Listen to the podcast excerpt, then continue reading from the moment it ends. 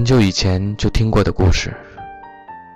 一个寡妇，每天夜里都会将一百枚铜钱随手撒出去，然后一枚一枚的找，墙角、床底，等全找到，差不多天也就亮了。知道她是因为寂寞，可也只是知道而已，没办法感同身受。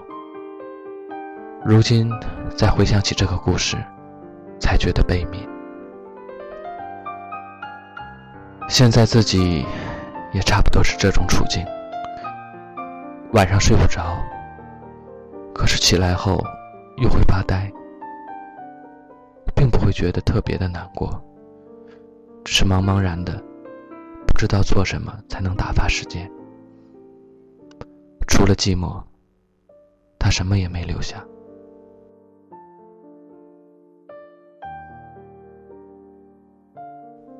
想起以后，也许还要这样过好多年，就是人觉得恐惧、恐慌，所以害怕。也许不可能坚持到三十五岁了。以前在学校，还是大一，住在同一个宿舍，正是两人间最蒙昧不明、最让人愁闷的时候。有一天晚上。在睡梦中，突然很响亮的喊了两次他的名字，然后醒过来，听到他在临床迷迷糊糊的答应了一声，知道他在，那一刻觉得很安心，翻个身，又继续睡着了。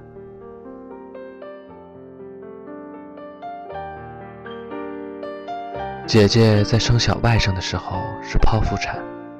我不在，爸妈还有姐夫在旁边，送她进产房。后来他跟我说，当时一定要知道你姐夫在才放心。其实就算在，也管不了什么事，又不是医生。可就是要多看上一眼，不会那么害怕。这就是夫妻对彼此的意义吧，顶着丈夫与妻子的名号。不管爱不爱，天生的，与别人不同。